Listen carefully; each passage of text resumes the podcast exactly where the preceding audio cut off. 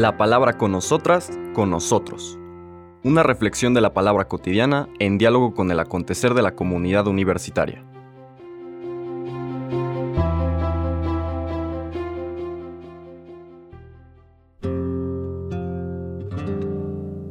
Hola, buenos días. Bienvenidas, bienvenidos a la palabra con nosotras, con nosotros. Ya estamos en el capítulo 19 del Evangelio de Mateo, en este viernes 18 de agosto. Vamos terminando las lecturas cotidianas de esta decimonovena semana del tiempo ordinario. Vamos a leer los versículos del 3 al 12 que siguen inmediatamente de esta secuencia que nos ha acompañado esta semana.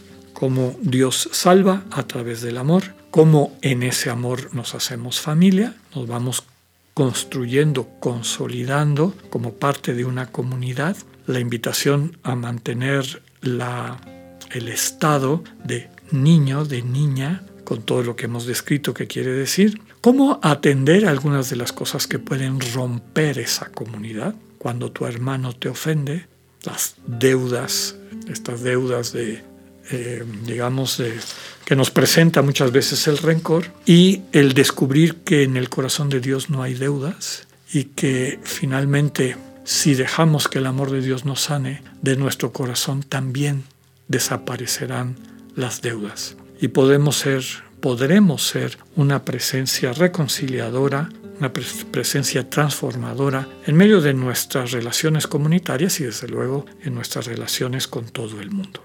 En esa misma línea viene esta lectura que está desde luego vinculada a las anteriores. En aquel tiempo se acercaron a Jesús unos fariseos y para ponerle una trampa le preguntaron, ¿le está permitido al hombre divorciarse de su esposa por cualquier motivo?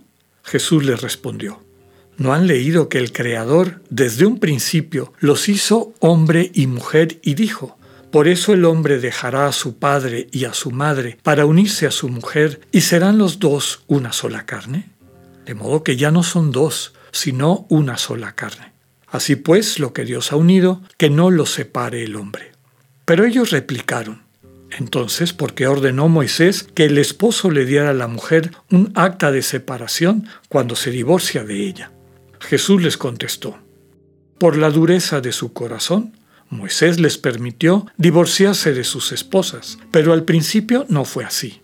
Y yo les declaro que quien quiera que se divorcie de su esposa salvo el caso de que vivan en unión ilegítima y se case con otra, comete adulterio. Y el que se case con la divorciada también comete adulterio.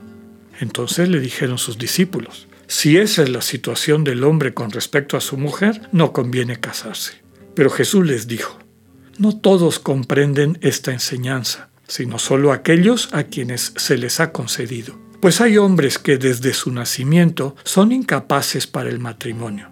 Otros han sido mutilados por los hombres y hay otros que han renunciado al matrimonio por el reino de los cielos. Que lo comprenda aquel que pueda comprenderlo. Palabra del Señor. Les decía al inicio de esta reflexión que la lectura de hoy está en línea con las de toda la semana y desde luego con todas las que han venido presentándose desde aquel primer anuncio de la pasión. ¿Cómo salva Dios?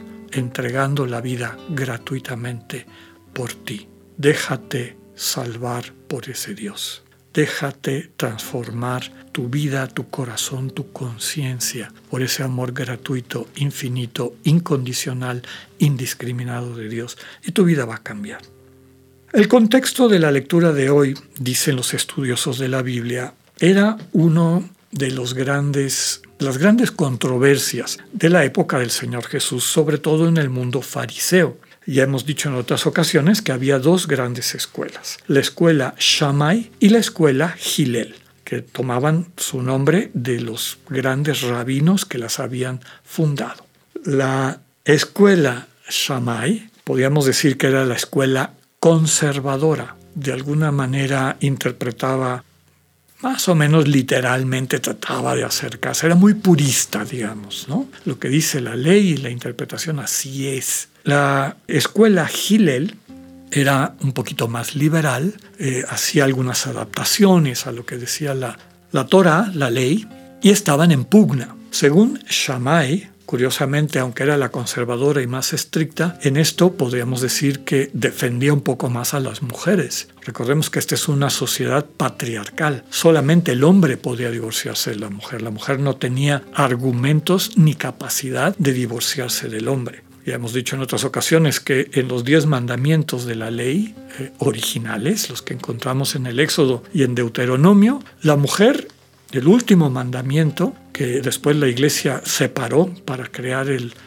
noveno mandamiento sobre el, adulterio, el décimo mandamiento original ponía a la mujer al mismo lugar que el terreno, la yunta, la casa, tu mujer, era, era una propiedad.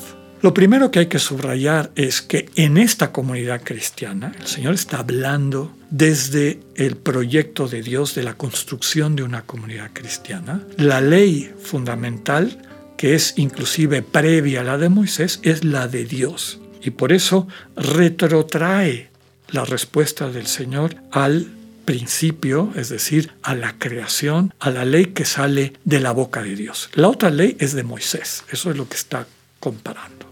Moisés ordenó esto por la dureza de su corazón. Al principio no fue así. Y la ley de Dios es esta, el hombre dejará a su padre y a su madre para unirse a su mujer y serán los dos una sola carne. Esa es la ley de Dios. Cuando dentro de esa experiencia de los que están redimidos, redimidas por ese amor gratuito de Dios que les capacita para entablar una relación de pareja sustentada en ese amor, pues esos ya no son dos personas, ya son una sola carne. Es más, tienen esa vocación dentro de la comunidad. Y eso lo recuerda el sacramento del matrimonio y lo subrayamos en las ceremonias en las cuales el sacramento se concreta, se celebra. Se convierten de ahí en adelante en una imagen en un sacramento, es decir, presencia real de Cristo y en particular del amor de Cristo por su iglesia. El matrimonio hace presente en medio del mundo esta radicalidad del amor. Cristo con su iglesia es una sola cosa.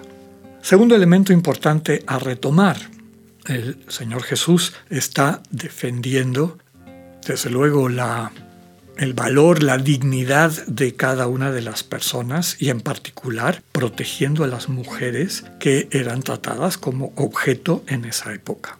Dice el texto que después de que les explicó esto y que les dijo que Moisés les permitió divorciarse por la dureza de su corazón, dice que quien se divorcie de su esposa, salvo el caso en que vivan en unión legítima, el término griego que utiliza la Biblia es pornei. Pornei es prostitución, es decir, no unión legítima meramente jurídicamente. Ya sabemos que pornei, prostitución, prostituta, es alguien que vende su cuerpo, que vende una relación, que falsifica ese sentido de la relación, convirtiéndolo en algo mercantil. Esto da para una interpretación profunda, rica y seria.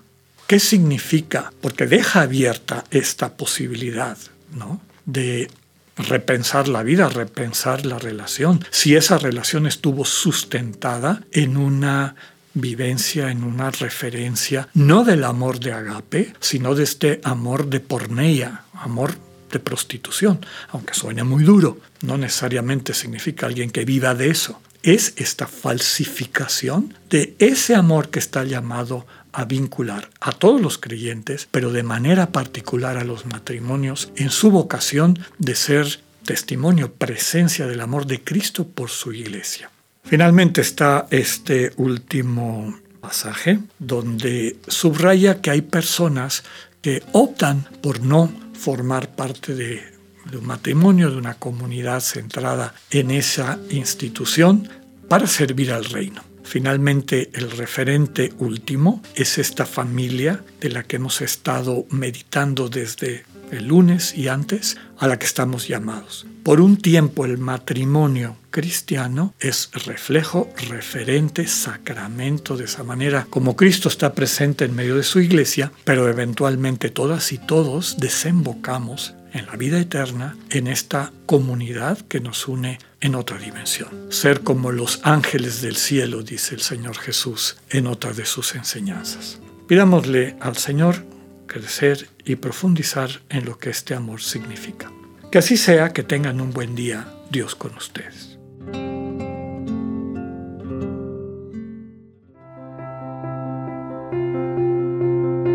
Acabamos de escuchar el mensaje del Padre Alexander Satirka. Escúchalo de lunes a viernes a las 8.45 de la mañana por radioiberoleón.com, a través de nuestra app gratuita para iOS y Android o por Spotify. Esta es una producción de Radio Ibero León en colaboración con el ITESO, Universidad Jesuita de Guadalajara.